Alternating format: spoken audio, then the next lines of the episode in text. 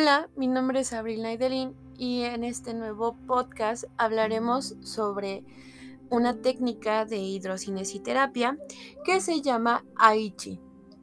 Em, bueno, ¿qué es el Aichi? Es una técnica de ejercicio acuático que combina postura, respiración y relajación. Los movimientos guardan muchas similitudes con el Tai Chi, pero en el medio acuático. Fue desarrollada en los años 90 por Jun Kono del Aquadynamics Institute de Japón, con una finalidad de preparación al Watsu, que también es una técnica de relajación acuática. Actualmente se utiliza en programas de rehabilitación o simplemente como una técnica de relajación. El término Aichi clínico se refiere a la aplicación terapéutica especializada de esta técnica de hidrocinesiterapia basándose en la evidencia disponible en las investigaciones publicadas. Los efectos terapéuticos del la se deben a la combinación de la respiración diafragmática y los movimientos lentos como ocurre en el Tai Chi.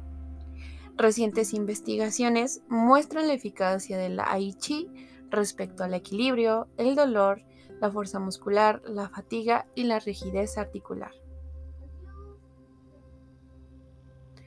En geriatría y en enfermedades como la esclerosis múltiple, la fibromialgia, el accidente cerebrovascular y el Parkinson, entre otras, la práctica del Tai Chi puede tener claros beneficios. Ser capaz de mantenerse erguido mientras desplazamos nuestro centro de gravedad dentro de los límites de estabilidad y además realizar tareas con los brazos implica tener equilibrio cuando tenemos dificultades en nuestro, equilibrio, es importante trabajar el control postural para la prevención de caídas y el Tai Chi puede ayudarnos. Pero, ¿en qué consiste? Bueno, el Tai Chi consiste en la realización de movimientos suaves, lentos, continuos y amplios, realizados sin fuerza. Los movimientos se coordinan con una respiración profunda y la base del Tai Chi la conforman em, en 19 movimientos en algunas bibliografías, aunque en bibliografías más recientes son 20 movimientos que van progresando desde la simple respiración a movimientos de las extremidades superiores, el tronco, las extremidades inferiores y finalmente de todo el cuerpo con una disminución gradual de la base de apoyo.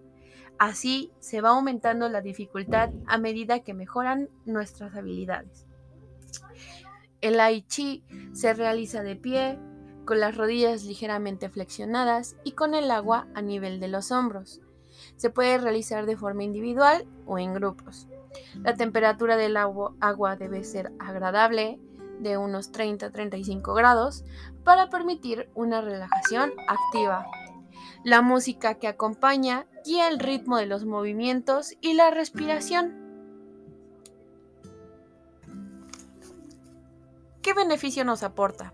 Los principales beneficios del Tai Chi son mejorar la flexibilidad y el rango de movimiento, mejora el equilibrio, la coordinación y la agilidad de los movimientos, ayuda a mejorar la debilidad muscular, disminuye la rigidez y el dolor generalizado, ayuda a reducir el estrés y la fatiga y mejora la capacidad aeróbica.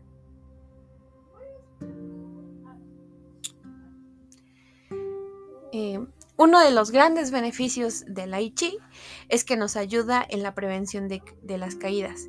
Y ya que las caídas son un problema bastante grande en las personas mayores y en las personas con problemas neuroesqueléticos.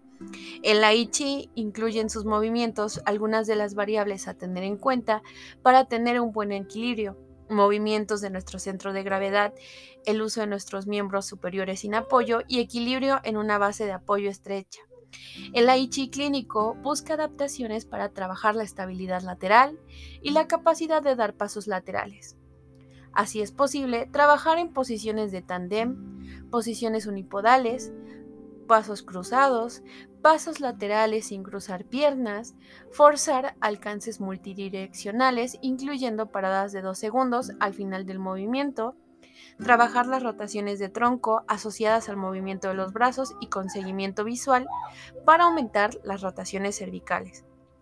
El Aichi clínico es de gran aplicación en la mejora del control postural y la prevención de caídas. Muchas gracias.